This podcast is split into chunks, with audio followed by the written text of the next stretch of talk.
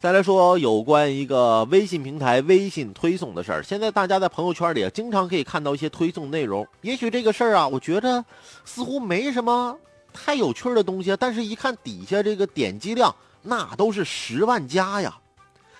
咨询机构统计显示，短短三年内，微信公众号那刷量市场规模从二百一十五亿元升到了三百七十八亿元。八成营运类公众号有过刷量的行为，一些大号的平均真实阅读量只有显示阅读数的三成，泡沫在数轮循环中越吹越大。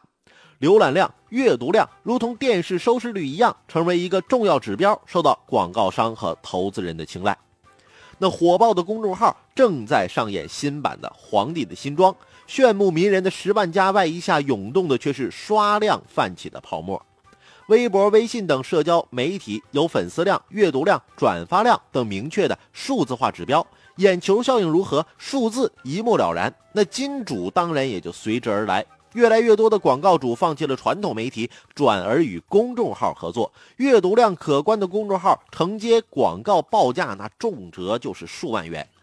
不过，当粉丝量、阅读量可以兑换为真金白银啊，相比潜心运营、积累真实读者，那通过刷量等捷径啊，披上皇帝的新装，已经成为不少公众号的催肥之路。而且，刷量交易需求的强劲，不仅成为了一门生意，更催生出一条互联网造假的产业链。那刷粉、刷量，并非微信平台所独有啊，微博啊、直播大号中啊。购买关注啊、转发呀、评论啊、点赞等等，这些都能买啊，早已不是什么秘密了。就连像是什么推特啊、脸书啊等这方这些西方社交媒体平台，那同样那都是明码标价，只要花钱就能买到啊。这些花点小钱儿刷粉、刷量、装点名门面的这样的伎俩呢，啊，那边呢？啊，商业机构可以获得不菲的广告代言收益，再购买更多的粉丝数啊，我就显得我又是这个大咖了。我的阅读量啊、点击量越多了，我就可以再接更多的广告了。对于这种啊吹弹即破的皇帝新装，社交媒体平台当然心知肚明。虚假数据下的虚假繁荣，导致劣币驱逐良币。不刷量的内容经营者难以生存，而对于平台生态的破坏与透支呢，更是常识。这也是啊，为何包括脸书在内的平台不断对虚拟机器账号进行识别和清理。不仅如此，尽管购买虚假粉丝和阅读量尚没有法律制约，但是一些律师注意到公众号造假已经涉嫌商业欺诈。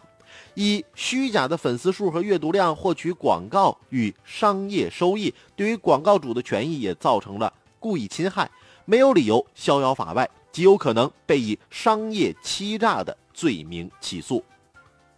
基于此，公众号靠刷量刷出的这件皇帝新装啊，想要真正脱下，显然不能仅靠自觉。除了平台对于虚假账号尽到监控和清除职责之外，那法律治理同样不应该缺位。